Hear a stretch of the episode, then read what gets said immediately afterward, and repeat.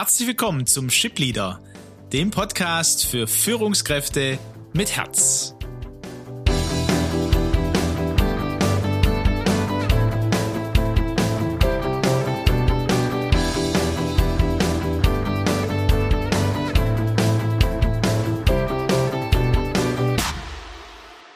Ja, ich freue mich sehr, dass wir heute unseren neuesten Latte Macchiato starten.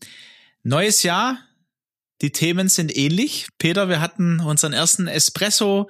Begrüße natürlich Peter heute wieder an meiner Seite. Mein Name ist Aleko und äh, unser Herz ist es, Führungskräfte zu Führungspersönlichkeiten mit Herz zu begleiten, trainieren, äh, coachen weil das Thema, das mir so in den letzten äh, Monaten auch bewegen, wird man eigentlich eine Führungskraft mit Herz? Das bewegt auch den ein oder anderen Hörer, ähm, der beim Joggen oder beim Espresso trinken, beim Latte Macchiato uns zuhört. Ja, mein Latte Macchiato, der dampft gerade. Wir haben es uns ähm, bequem und gemütlich gemacht.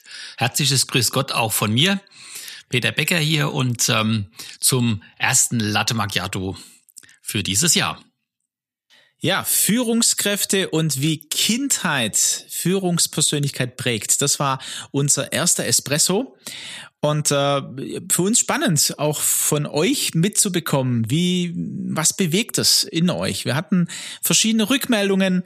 Eine davon ähm, zum Thema war, hey, ich habe sieben Jahre so als Führungskraft ähm, nach, nach alten Mustern, also nach so den Mustern äh, Führungskraft mehr als Manager, ähm, der äh, vielleicht mehr, wir haben so das, das Beispiel genommen, äh, mehr die Maschine ähm, als den Menschen im Vordergrund hat oder die Ergebnisse. Und er hat gesagt, hey, ich habe dann eine neue Arbeitsstelle angenommen, neue Führungsstelle und ich denke, ich habe mich dem Thema Leadership, vielleicht auch des Herzens, hat er geschrieben, gewidmet. Aber ich merke, nicht alle, auch ähm, meine Chefs im Unternehmen oder wenn ich andere Führungskräfte sehe, sind auf diesem Weg, Führungskraft mit Herz zu sein. Da geht's doch um die Ergebnisse, weil das für das Unternehmen wichtig ist. Wie kann ich denn ähm, das fördern, dass Führungskräfte mehr zu Führungspersönlichkeiten mit Herz werden? Ich denke, es ist wichtig, dass wir, bevor ich die Frage beantworte, nochmal klar zum Ausdruck bringen, dass äh, Führen mit Herz nicht heißt, dass ein Unternehmen kein Ergebnis bringen muss. Wir haben das schon ein paar Mal erwähnt, aber falls du, lieber Hörer, das erste Mal dabei bist heute, ähm, wir sind keine Sozialromantiker. Aber wir haben diese Rückmeldung äh, unseres Hörers so verstanden, dass es ihm darum ging, wie kann ich denn in einer Organisation, in der eben mehr noch das alte Muster gelebt wird, ähm, dieses Thema vorantreiben, dieses Kollegen begeistern, Mitarbeiter so mitzunehmen. Und ich denke, da gibt es eine ganze Menge Möglichkeiten, ähm, zum Beispiel äh, mein Buch zu kaufen und ähm, zu verschenken, dem der Geschäftsführung zum Beispiel, miteinander ins Gespräch zu kommen, Gesprächskreise zu bilden. Sind so eine Idee. Hast du noch äh, das eine oder andere, Alex? Ja, es be bewegt mich auch und ähm, wir diskutieren ja auch ab und zu, weil wir sehr aufmerksam sind und auch ähm, Meldungen, die, die auch jetzt in den Medien sind. Wir nehmen es gleich nochmal auf, wo wir Führungskräfte, die in, in, in großen Unternehmen ne, beschäftigt waren, äh, wo wir merken, hey, unser Thema ist wichtig. Ja, also ähm, dieser Hörer hat gesagt, hey, weiterhin wird öfter den Lautsprechern und den Hierarchiebewahrern ähm, wird mehr zugehört als denen, die sagen, hey, ich bin zwar vielleicht die Führungskraft, aber ich begegne meinen Mitarbeitern auf Augenhöhe. Das heißt, ich nehme sie wert, äh, ähm, ich nehme sie ähm, ernst und ich behandle sie mit Würde. Das, ähm, da sprechen wir auch drüber. Und ich glaube, ähm, für dich als Führungskraft, wenn du sagst, nee, das ist schon auch in die Richtung, in die ich gehen will, ist das Wichtigste, das selber vorzuleben. Selber vorleben und durch die Ergebnisse, die man erzielt, höhere Mitarbeiterzufriedenheit, bessere Stimmung und damit auch bessere Ergebnisse, andere zu begeistern, anzustecken, sich Verbündete suchen. Viele Menschen, die in kleinen Schritten gehen, heißt es ja, können das, können die Welt verändern. Ich denke auch, äh, mit äh, der Personalabteilung, mit dem Human Resources Manager zu sprechen zum Beispiel. Das sind ja gerade ähm, die Kolleginnen und Kollegen, die da ein besonderes Ohr haben, die auch näher vielleicht an der Unternehmensleitung sind, hier Verbündete zu finden. Man kann ein Pilotprojekt mal initiieren. Genau. Ich habe, äh, ich äh, folge ähm, einem einem einem Paar, die ähm, ja viel in der Welt umhergehen und und schauen, wie Unternehmen auch erfolgreich sind. Ähm, Förster und Kreuz, dem einen oder anderen bestimmt bekannt. Und die haben eine Initiative gegründet, auch Rebels at Work. Vielleicht ist manchmal auch dran, ähm, so ein bisschen rauszustechen und sagen, ja, wir sind so ein bisschen Rebellen, aber ähm, weil wir was Gutes fürs Unternehmen wollen, also immer fürs Unternehmen auch, ne?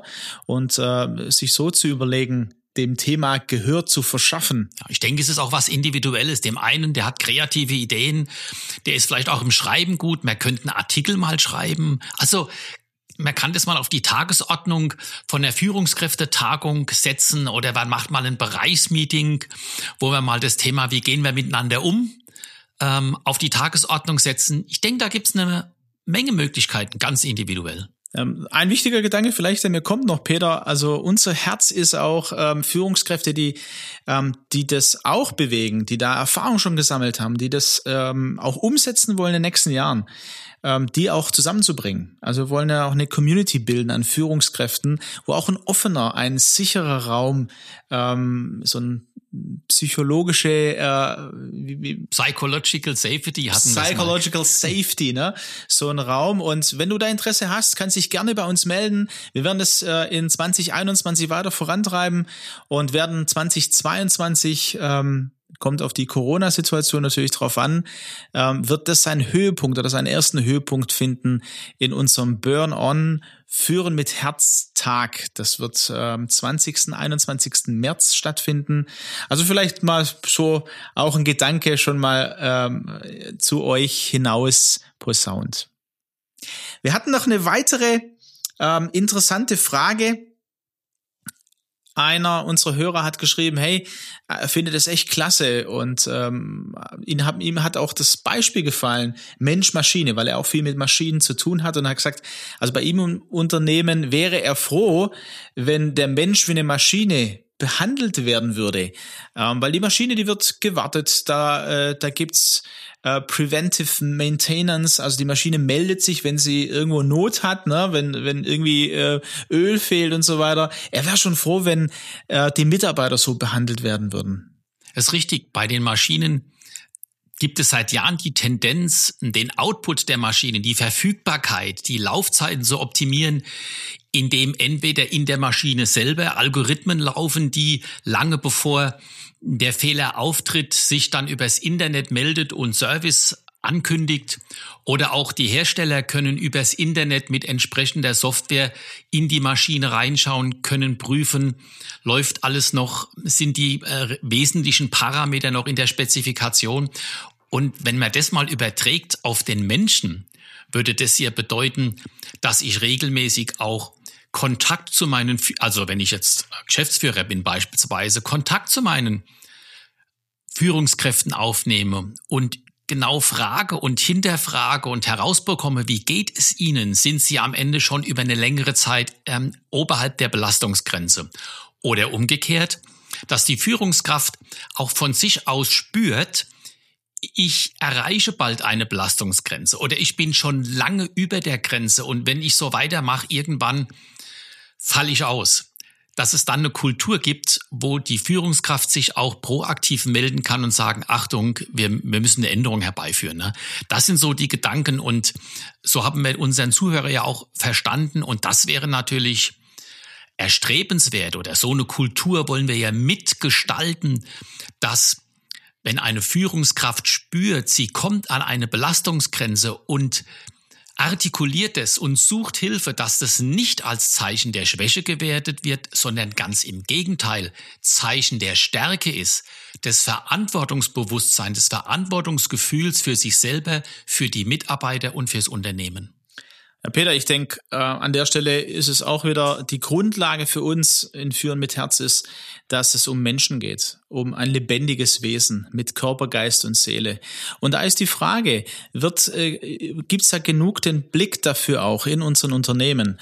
Wobei, ähm, du hast es schon gesagt, es ist jedem die persönliche Verantwortung. Also an dich draußen, ähm, wo du uns jetzt auch hörst, in welcher Position du jetzt auch bist, ob du angehende Führungskraft bist oder über viele Jahre schon führst. Ähm, schau mal auf dich und ähm, check dich mal selber durch. Ja, wo stehst du gerade? Wie geht's dir körperlich? Ähm, da gehört ganz viel dazu. Äh, von wie viel wiege ich, äh, wie schlafe ich, wie ernähre ich mich, ähm, wie geht's deinem Geist? Ja, ähm, wie, wie, wie fütterst du deinen Geist? Hat der überhaupt, äh, kann der alles verarbeiten, was auf ihn äh, zuströmt täglich? Ich, wir haben äh, die Tage gelesen vom ehemaligen Audi-Chef. Peter, du hast heute auch einen LinkedIn-Post gemacht. Äh, da habe ich es gesehen, dass, dass es dir auch aufgefallen ist. Wenn man 200 Mails pro Tag kriegt, vielleicht kriegt man auch weniger, ähm, von denen er kaum eine lesen konnte, wesentliche Entscheidungen im, im 10-Minuten-Takt getroffen werden mussten, ähm, Termine ständig verschoben, gekürzt, abgesagt. Für Nachdenklichkeit blieb keine Zeit. Ja, wir sprechen so viel von Achtsamkeit. Wie soll denn das geschehen? Wie passiert es bei euch und bei Ihnen? Ähm, das sind so Punkte, ich glaube, äh, da, da mal selber bei sich anzufangen, dann zu gucken, wie ist es im Unternehmen, in meinem Team und dann dafür zu sorgen, dass sich in kleinen Schritten was verändert. Das ist richtig. Und der erste Schritt ist ja immer, das Eingeständnis, dass Veränderung notwendig ist. Das braucht das Wahrnehmen, das braucht das Erkennen und dann auch den Mut zu sagen, stopp, so nicht mehr. Und es braucht eine Entscheidung, auszusteigen aus diesem System, was zugegebenermaßen gerade im mittleren Management sehr schwer sein kann und auch Konsequenzen hat. Die Frage, die sich jeder stellen und beantworten muss, wie viel wert bin ich mir selber, dass ich das mit mir machen lasse? Ja, wir könnten, glaube ich, da noch ähm, einige Minuten weiter sprechen. Mir kommt das nächste Beispiel, das wir auch die Tage mitbekommen haben, ähm, wo eine Führungskraft ähm, ja geschieden ist, weil sie eben ganz viel unterwegs war. Und da ist mir ähm, ja und dann eben die Beziehung zerbrochen ist, weil es ist ja nicht nur die Beziehung zu mir selber, sondern auch zum Partner, zur Partnerin, zu den Kindern, ähm, zu Freunden. Also die braucht auch Pflege. Und dein Satz, dann sagst du, wie lang sind wir bereit, äh, für die Karriere ähm, oder die Familie auf den Altar der Karriere zu legen?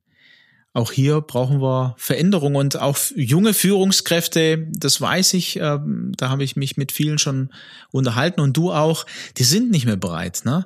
Äh, ihre Familie, ihr Leben quasi zu opfern ähm, für die Karriere, um unbedingt Führungskraft zu werden. Was, was können wir tun? Was muss sich da verändern, Peter? Die Veränderung muss beinhalten, dass äh, Führung, Karriere machen und Familie ähm, vereinbar sein kann. Ich bin der felsenfesten Überzeugung, dass Unternehmen sehr erfolgreich geführt werden können und dass dabei alle äh, nicht krank werden, sondern insgesamt eine positive Entwicklung sowohl in der Firma als auch für sich persönlich durchlaufen können. Die Frage ist, ob dafür immer, ähm, oder ich muss anders formulieren, ob ob es damit zusammenhängt, dass man beispielsweise mit völlig überzogenen Renditeerwartungen einfach eine Organisation ähm, ausquetscht sozusagen und, und primär und ausschließlich auf eine kurzfristige Gewinnmaximierung ausrichtet und dabei den Menschen eben verliert. Und da muss man sich die Frage stellen, was in der jeweiligen Marktsituation, in der jeweiligen Zeit ähm, ist, ist eine akzeptable Renditeerwartung. Kann ich vielleicht auf Rendite auch mal verzichten? Kann ich auch mal nur, nur kostendeckend arbeiten, weil ich weiß, dass das insgesamt aber meine Organisation stärkt und wir aus so einer Krisensituation, wie wir sie zurzeit haben, dann auch gestärkt rausgehen. Was wird denn als erstes gekürzt in Krisen? Man schaltet hier nicht die Klimaanlage der Serverschränke ab. Man kündigt keine Wartungsverträge mit Maschinen. Aber das Erste, was gemacht wird, Aus- und Weiterbildung wird gestrichen. Als erstes setzt man am Mensch an. Der, wenn man es mal von außen betrachtet, anscheinend weniger wert ist als die Maschine. Und da sind wir schon wieder in der Wertediskussion und in der Kulturfrage. Mir kommt äh, ein weiterer Gedanke ähm, an dieser Stelle, der auch mit unserem äh, Thema, in dem wir auch gerade drin sind, wie Kindheitserinnerungen uns prägen. Weil der Mensch ist ja auch eine Seele. Und für die Seele sind ja auch verschiedene Sachen wichtig ähm, die, die auch im, im, im Arbeitsumfeld wichtig sind, ne? dass man Anerkennung bekommt, ne? eine, eine Wertschätzung, dass man sich sicher fühlt. Ähm, als Chef ist es ja nicht anders. Ja? Von wem bekommt der Chef die Anerkennung und die Wertschätzung? Und warum man auch vieles zulässt vielleicht, ähm, weil man auf der Suche ist nach dieser Anerkennung nach äh, dieser Anerkennung, die man auch als Kind schon gesucht hat. Und wenn ich dann äh, zum Chef werde, dann ist es ja Anerkennung. Und dann gebe ich alles dafür, dass ich das gut mache, dass ich das in meinen Worten perfekt mache. Ähm, an dieser Stelle eben die Frage, wie wichtig empfindest du diesen Bereich und wie sollten Führungskräfte denn darauf schauen, was hat es denn für Auswirkungen wenn es mir um meine Anerkennung geht, dieses Wozu hast du immer mal wieder eingebracht. Du bist äh, Coach im systemisch und im finalen Ansatz. Und ich habe diesen finalen Ansatz, nach dem Wozu zu fragen, ähm, als Gold erkannt in meinem Leben schon vor 20 Jahren. Die Frage an dich, wieso ist es so wichtig? Nun, alles Handeln eines Menschen hat ein Ziel, hat eine Finalität. Der Mensch tut nichts unmotiviert. Wir sind uns oft der Ziele unseres Handelns nicht bewusst, zumindest den tiefer liegenden Zielen. Aber das ist eine grundsätzliche Aussage, alles menschliche Handeln ist zielorientiert. Und welche Ziele oder welche Durchsetzungsmuster in meiner Persönlichkeit verhaftet sind hängt ganz stark davon ab, was ich eben in meiner Kindheit erlebt habe. Da haben das an der einen oder anderen Stelle schon angerissen. Also diese Familienatmosphäre, welche vorherrschende Stimmung gab es damals in meiner Familie? Gab es da eher Kälte, Wärme? Gab es eine Enge, eine Weite? Ähm, war das eher eine belastende Atmosphäre? Äh, war die lebendig, ermutigend? Das spielt ganz stark rein und das Klima, äh, an das sich das Kind damals gewöhnt hat. Jede Familie ist ja einmalig, so einmalig wie äh, mein Fingerabdruck ist jede Familie einmalig. Und das Klima, das das Kind in den ersten Jahren gewohnt war, das schaffen sich die Erwachsenen wieder. Man ist es ja so sehr gewohnt, ja. Wir haben, das Kind lernt damit, wie wir ähm, in der Individualpsychologie sagen, siegreich damit umzugehen mit der Situation. Es findet seine Rolle, es findet seine Bestätigung, es findet seine Verhaltensmuster, durch die es Akzeptanz, Wertschätzung, Annahme, Liebe erreicht. Und diese Muster werden automatisch mit ins Erwachsenen ich oder in, in die Erwachsenenzeit mit übernommen und prägen dann eben auch die Art und Weise, wie ich durchs Leben marschiere.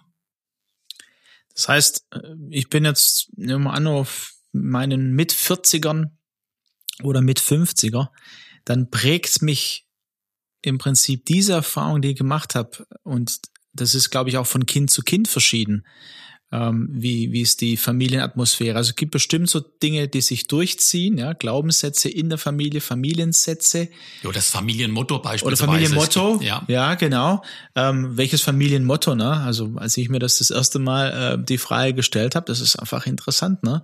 Und ähm, zumindest in meine Familie hinein, äh, die ich selber gegründet habe, ganz klar äh, habe ich das mit mit reingebracht. Und wenn ich mich als Führungskraft sehe, ähm, ebenfalls was hat denn das für Auswirkungen? Ein Vielleicht Beispiel. Also bei, bei mir in der Herkunftsfamilie ähm, war eine, ein, ein starker Satz, der wurde nicht so ausgesprochen, aber das war atmosphärisch zu spüren.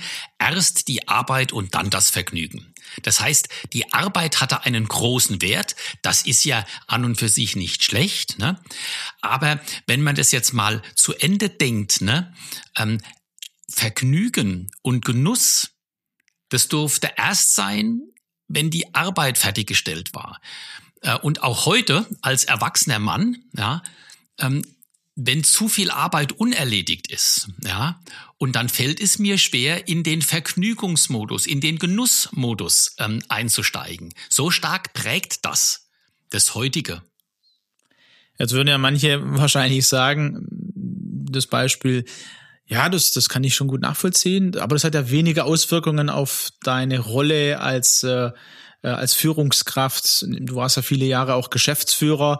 Hat es eine Rolle auch gespielt als Geschäftsführer, auch im Umgang mit deinen Mitarbeitern in der Firma? Na, wenn, wenn ich so, ähm, so, so einen Wert ne, mit mir trage ne, und unreflektiert, äh, dann würde ich jetzt auf jemand ähm, ungehalten reagieren, möglicherweise mich ärgern und es überhaupt nicht verstehen können, wenn jemand dann obwohl noch Arbeit da ist, dann um vier oder um halb fünf den Arbeitsplatz verletzt ähm, und nach Hause geht und ins Vergnügen geht. Ne? Also die, die Verhaltensweisen und die Überzeugungen, die für mich normal sind, so ist die Welt, so lebt man, so denkt man, so hat man, übertrage ich auf andere. Und wenn der andere nun ganz anders ist, dann macht mir das ein Problem. Dann wären natürlich ähm, so Modelle, die es mittlerweile ja gibt, nicht, äh, ähm, dass man äh, Tischkicker äh, im, im Büro stehen hat äh, oder Sport macht, Angebote da sind. Also das wäre ja wahrscheinlich dir früher, also hättest du gedacht, das kann ja wohl gar nicht sein, oder? Das kann ja gar nicht sein, genau. Das ist natürlich etwas, was jetzt auch erst in den, in den vergangenen Jahren und Jahrzehnten hochgekommen sind. Aber genauso ist es ja meine, ist natürlich, in so einem Familienmodell steckt natürlich auch eine Stärke drin, ne? dass ich nämlich auch tatsächlich meine persönlichen Bedürfnisse, mein, mich zu entspannen und ein Glas Wein zu trinken, mich mit Freunden zu treffen, ins Fitnessstudio zu gehen, auch zurückstellen kann, ähm, wenn ein Kundenproblem da ist und ungelöst ist, wenn etwas passiert ist, wo meine volle Aufmerksamkeit erfordert. Also wir müssen aufpassen, dass wir hieraus nicht so eine Schwarz-Weiß-Geschichte mhm. machen, entweder ja. oder, sondern das Kritische an diesen Überzeugungen oder Familienmotti ist ja, dass ich sie eben in dieser Ausschließlichkeit lebe. Wir haben ja oft schon über das Thema Führungsvariabilität gesprochen. Darum geht es ja bei Führen mit Herz, diese Leadership Versatility, dass ich situativ entscheiden kann, hey, jetzt braucht mein Mitarbeiter, mein Firma, mein Kunde auch mal vier Wochen vollen Einsatz und da stecke ich zurück mit meinen Vergnügungsbedürfnissen. Ne? Aber dann ähm, ohne schlechtes Gewissen, ohne dass es mich Lebensenergie kostet, kann ich aber wieder in eine Genussphase einsteigen. Also diese Fähigkeit zu bleiben, wer ich bin, aber trotzdem diese Verhaltensvariabilität wertfrei leben zu können und auch anderen Menschen das zustehen zu können letztlich auch so eine so eine Ganzheitlichkeit hineinzubringen. Ne? Also ähm, ich hab, ich lieb's, wenn ich von Beispielen lese von äh, Unternehmen, die auch Erfolge miteinander feiern. Ne? Also weil sie zum Beispiel vier Wochen Gas gegeben haben und was erfolgreich war und dann das genauso auch, ähm, auch feiern. Oder ähm, Unternehmen, die äh, ihren Mitarbeitern die Möglichkeit geben. Ich habe erst vor, vor ein paar Monaten darüber gelesen und mir ist dann aufgefallen, ah, okay, ähm, die Firma sagt mir nichts, aber die Spiele, die die Firma entwickelt in Finnland, ähm, die sagen mir was, weil mein, mein äh, zehnjähriger Sohn begeisterter Spielefan ähm, ist. Äh, die haben ihren Mitarbeitern und auch Verantwortlichen das Recht gegeben, selber zu entscheiden, ob die Entwicklung, die gerade passiert, gut ist oder ob die mm, wahrscheinlich scheitern wird und das zu beenden. Und die haben ähm, für sich ähm, so eine äh, Regel geschaffen, was sie tun, wenn sie dann sagen, nee, dieses Projekt, das darf jetzt sterben. Ja, also dann feiern sie das auch miteinander. Also nicht nur die Erfolge, sondern auch ähm, dieses Scheitern oder Beenden, wo wir uns glaube ich, in der deutschen Kultur auch schwer tun. Also so eine Ganzheitlichkeit zu erreichen. Ähm, wenn wir jetzt nochmal zurückgehen, ähm, es passiert ja was. Also ähm, ich finde es gut, dass du es gesagt hast. Äh, es, wir wollen nicht schwarz-weiß, aber es passiert da was. Wenn ich das Familienmotto von meinem Mitarbeiter mir bewusst werden würde, dann würde ich ja ganz anders mit ihm umgehen. Dann würde ich vielleicht auch ähm, nicht so komisch reagieren als Chef, also komisch für meinen Mitarbeiter. Und mein Mitarbeiter ähm, würde dann nicht äh, so reagieren, dass er sich zurückzieht von mir, Oder was die andere Möglichkeit ist in so Konflikten, dass er mich angreift. Was passiert denn in solchen Momenten, wenn Chefs merken, also meine Mitarbeiter oder mein Mitarbeiter, der zieht sich zurück ähm, oder der greift mich jetzt an? Das habe ich jetzt gar nicht erwartet. Angriff, Aleko, wie du gesagt hast, oder Rückzug sind ja Verhaltensweisen. Und interessant wird es dann, wenn ich eine Antwort finde auf die Frage, wozu, jetzt sind wir wieder bei dem Finalen, wozu hat sich der Mitarbeiter so verhalten? Und wenn ich dann feststelle, dass sich dahinter letztendlich ähm, ein, ein Überkompensationsmuster verbirgt, weil der Mitarbeiter durch mein Führungsverhalten sich nicht mehr als Person wertgeschätzt erlebt hat, sondern sich in seiner Würde möglicherweise in Frage gestellt erlebt hat, dann greift er beispielsweise auf solche Muster zurück. Und dann kann ich mich fragen, wie habe ich diese Situation gestaltet? Natürlich gestaltet immer auch der Mitarbeiter mit, ganz klar, aber es geht ja jetzt mal zu uns äh, um uns als Führungskraft und eine Frage war ja, wenn ich das bemerke, dass ich hier ein Muster habe, das jetzt der Situation nicht angemessen ist. Also ähm, weder der Angriff noch der Rückzug, sondern der Dialog auf Augenhöhe wäre im Grunde ein der Situation angemessenes Verhaltensmuster gewesen. Dann kann ich mich fragen, was habe ich da ausgelöst, beziehungsweise was hat es auch mit mir zu tun? Weil ich gestalte ja immer auch diese Situationen mit meinem Lebensstil, mit meiner Persönlichkeit, mit, mit meinen Glaubenssätzen, mit meinen eigenen Über- und äh, Überkompensationsmustern. Ne?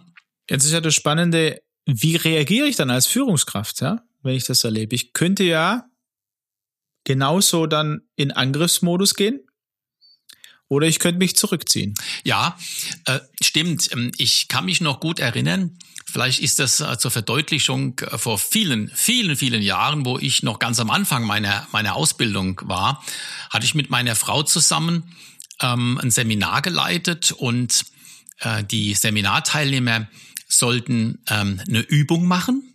Äh, da waren auch Ehepaare dabei. Und ähm, einer der Seminarteilnehmer machte diese Übung nicht. Der weigerte sich. Ähm, seine Frau kam äh, zu uns als Referenten und hat uns das mitgeteilt. Interessanterweise, sie petzte, ne? Auch interessant. Und ähm, wir haben dann gesagt, kein Problem, die Übung ist freiwillig, ähm, kann ruhig, äh, kann ruhig äh, einfach nichts machen. Und als wir dann während der Übung so an, an den Tischen vorbeigegangen sind, hat dann äh, meine Frau auch gesagt äh, zu der betreffenden, zu dem betreffenden Mann, dass es völlig okay sei, dass er die Übung nicht macht. In dem Moment sprang dieser Mann auf, ja, stützte sich mit beiden Händen auf den Tisch und brüllte meine Frau an, du blöde Ostalbkuh. Im Saal war es Totenstille. Ich hatte einen Moment Starre und war gerade dabei, äh, über dem Tisch diesen Mann an die Gurgel zu gehen nach der Devise, was bildest du dir eigentlich an, so mit meiner Frau zu reden. Überraschenderweise äh, blieb meine Frau total cool und in ihrem, in ihrem Wert. Und die Antwort war, das ist ja eine interessante Bewertung. Als Ostalbkuh habe ich mich noch nie erlebt. In, in dem Moment war diese, diese Wut und diese Energie war weg. Dieser Mann setzte sich wieder und meine Frau sagte, es ist interessant, wie du mich bewertet hast. Ähm, es wird mich interessieren. Was da der auslösende Faktor war, können wir uns in der Pause mal darüber unterhalten. Also ähm, ich war da noch nicht so reflektiert, noch nicht so weit in meiner Ausbildung, aber meine Frau ließ sich jetzt durch diesen Angriff, da war viel Energie drin, ja, und es war ja nicht schwerer, ne, ließ sich überhaupt nicht aus ihrer Ruhe bringen, hat durch ihre Antwort äh, letztendlich diese, diese Spirale dieser Überkompensation und Minderwertigkeit durchbrochen und konnte dann in der Pause ein ganz interessantes Gespräch mit diesem Mann führen. Also mit anderen Worten, Antwort auf deine Frage, die Führungskraft eben dann fragend äh, in die Situation reinzugehen, was hat denn jetzt den Angriff oder den Rückzug ausgelöst? Wie ist es Ihnen gerade ergangen? Wie erleben Sie sich mit mir als Führungskraft? Eine wichtige Voraussetzung an der Stelle für die Führungskraft, du hast es benannt, auch in dem Beispiel sehr schön, ähm, deine Frau ist in ihrem Wert geblieben. Ja. Wie kann ich mir denn das vorstellen? Wie bleibe ich denn in meinem Wert? Was, was meint das genau? Weil das wäre die Voraussetzung für die Führungskraft. Ich meine, wir könnten ja zig Beispiele nennen für eine Führungskraft ähm, mit Mitarbeitern, mit Kunden, ähm, im, im Alltagsgeschäft, ähm, mit Ergebnissen auch. Also auch Ergebnisse können einen in den Minderwert führen, weil ähm, dann bin ich ja nicht erfolgreich. Dann mache ich es ja nicht gut.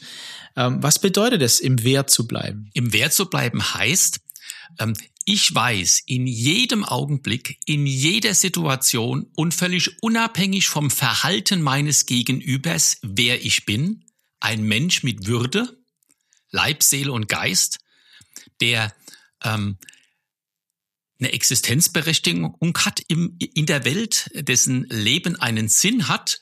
Und der andere darf doch mich Ostalbkuh nennen. Der darf doch wütend sein. Ich darf ihm die Erlaubnis geben. Ich darf dem Mitarbeiter die Erlaubnis geben, sich zurückzuziehen und mich anzuschreien. Natürlich darf ich sagen, Achtung, ähm, ich möchte nicht, dass sie so mit mir umgehen. Ich spüre gerade sehr viel Emotionen bei ihnen. Das ist schon interessant. Ich würde gerne auch darüber nochmal sprechen. Aber jetzt beenden wir das erstmal. Man muss schon ganz klar auch seine Grenzen ziehen. Aber bereits in, in der Kommunikation, dass da eine Grenzüberschreitung stattgefunden hat, kann ich das in einer inneren Ruhe, in einer inneren Stabilität, in einem inneren Gleichgewicht machen und kann damit spürbar zum Ausdruck bringen, mein Gegenüber sehe ich als würdevolles Wesen, ne? also als, als ein Mensch, aber das Verhalten des Menschen, das war vielleicht nicht in Ordnung, das muss kritisiert, korrigiert werden, aber ich kann das differenzieren. Das heißt, es das ist, ist, das meine ich mit im ja, Wert bleiben. Das heißt, es ist sogar zweifaches. Einmal geht's um meine Würde und dann geht's um die Würde meines Gegenübers. Ja, immer und in der die Interaktion. ist auch unabhängig davon von der Handlung, von dem, äh, was er tut, wie er mit mir umgeht. Ähm, Im Idealfall, ne? Also wir sind Menschen, ne? Wir sind Menschen, Ganz klar. Ja. Aber je mehr ich diese Persönlichkeitsentwicklung durchlaufe in meinem Leben, je mehr ich meinen sogenannten Wohlfühlbereich heißt nämlich auch, ich bin im Wert. Wenn ich den sukzessive erweitere, dann passiert mir das immer seltener, und ich werde immer emotional reifer, stabiler und umso mehr kann ich Verhalten von anderen mir gegenüber einfach stehen lassen. Und äh, Peter, welche, ähm, welche Punkte, äh, welche Merkmale, welche, welche Schritte helfen mir dem äh, denn an diesem Punkt ähm, zu, mein, zu meinem Wert, zu meiner, äh, ja, zu meiner Grundlage zu kommen, ja? Du hast es natürlich jetzt schon äh, viele Jahre ähm, eingeübt oder erkannt und dann eingeübt. Vielleicht kannst du uns da noch zwei, drei äh, Punkte mitgeben, Schritte, die man selber tun kann oder dessen man sich bewusst werden muss. Ich weiß natürlich auch, ähm, dass für dich auch äh, der Punkt ist, dass, dass du äh, auch den Sinn im Leben, ne? also es geht auch um Purpose. Ich habe äh, vorhin da vielleicht nochmal ansetzen wollen, ähm, dass wir auch kein Zufall sind. Also wertvoll gemacht sind und äh, aus deiner Sicht und auch aus meiner Sicht ähm, auch über uns hinausdenken, weil wir an einen äh, Schöpfer auch glauben, der die Welt gemacht hat und dann auch die Menschen damit gemacht hat. Ähm, das ist auch eine, eine Hilfe, würde ich sagen, ne, um diesen Wert zu haben, weil ich für mich auch sagen kann, ähm, ich weiß, dass ich äh, einzigartig bin. Du hast den Fingerabdruck genannt. Und ich weiß, dass ich unabhängig von dem, was ich tue oder von dem, was ich leiste, von dem, wer ich bin, Human Being, wir sind ja Human Beings, keine Human Doings, ähm, dass ich einen, äh, einen, einen Auftrag in der Welt habe. Ähm, das ist so das eine. Aber das andere, dass ich geliebt bin, so wie ich bin, ohne was zu tun. Wenn ich dich richtig verstanden habe, geht es ja um den Weg. Ne? Wie, wie kann ich das erreichen? Ne? Und ich denke, wir haben schon drüber gesprochen. Ich kann sehr viel, äh, da gibt's Methoden und Tools und Möglichkeiten, wie ich in so eine Selbstreflexion einsteigen kann, ohne dass ich einen Gesprächspartner habe, ohne dass ich einen Spiegel habe. Ja, da habe ich auch im, in meinem Buch das ein oder andere vorgestellt. Aber so tiefer herausarbeiten, was mein Lebensstil, meine Durchsetzungsmuster sind, was die Triggerpunkte sind, wann ich ähm, zulasse, ne, äh, dass ich äh, mich minderwertig erlebe. Ne? Nicht der andere ist verantwortlich. Das ist meine eigene Verantwortung. Ne? Okay. Das rauszuarbeiten, da braucht's schon einen Gesprächspartner. Äh, da braucht's, wie wir ähm, von Alfred Adler der Individualpsychologie kommen, da braucht's die Lebensstilanalyse, um dort auch auf diese Glaubenssätze zu kommen, die dann korrelieren mit Erlebnissen aus der Kindheit. Das ist eben dieser, dieser Prozess, und da braucht es einen Gesprächspartner. Also es gibt verschiedene Ansätze auch. Der finale Ansatz ist, ist einer, Alfred Adler, ähm, dieses Wozu, ähm, mit einer, der dich sehr schnell zu diesem Ergebnis oder zu diesem Ziel führt, glaube ich, ne, zu diesen Erkenntnissen. Der systemische Ansatz äh, hilft auch, der ist so ein bisschen auch schrittweise. Coaching haben wir letztes Mal schon angesprochen. Also wir landen eigentlich dann an dieser Stelle immer wieder bei ähnlichen Punkten, ne? Ja, der Mensch schmuggelt sich ja in alles ein. Und äh, ob ich nun im Sportverein bin, auf der Arbeit oder sonst wo in meiner Familie, ich bin ja, ich nehme mich ja immer mit. Ich wäre ja manchmal froh, ich könnte irgendwo hingehen und könnte einen Teil von mir zu Hause lassen. Funktioniert nicht. Ne? also ich nehme mich überall hin mit ähm, und deswegen kommt man auch immer wieder letztendlich an diesen Punkt. Auch an diese gleichen Muster, die man wahrscheinlich immer wieder Muster, im Leben erlebt, Mitmenschen, Situationen. Klar, ich meine, ähm, bin ich auch schon gefragt worden, kann man denn im Beruf eine ganz andere Rolle spielen als zu Hause? Ja, selbstverständlich. Ich meine, Schauspieler machen das ja hochprofessionell. Nur äh, eine Rolle zu spielen, die mit meinen inneren Werten, mit meinen Grundüberzeugungen, mit meiner Grundpersönlichkeit nicht konkurrent ist, ähm, kostet einfach Kraft. Und, äh, und vor allem dann, wenn, wenn man so in Grenzsituationen reinkommt, in Krisensituationen, wenn man da die Kontrolle über sich verliert, wenn einem die, die Kontrollmechanismen entgleiten, dann kommt letztendlich äh, der kann raus, das eigentliche Ich. Ne? Und das, ähm, das ist ja gerade das, was wir jetzt auch in der Corona-Krise ähm, erleben, ähm, dass wir hier Verhaltensmuster bei Menschen entdecken und die sich einstellen, die besorgniserregend sind. Da schnaufe ich einmal kurz durch, weil ähm, ja diese Erfahrung äh, in den letzten Wochen ich öfter gemacht habe, als mir lieb ist. Aber das ist eben diese Situation. Ne? Vielleicht auch eine Chance, ähm, auch an, an dich Hörer, ähm, diese, diese Krise zu nutzen. Also ich weiß nicht, wie es wie es ähm, wie es dir geht. Ähm, also ich, mir fehlt gerade auch so diese äh, Gemeinschaft und mit Menschen physisch äh, unterwegs zu sein.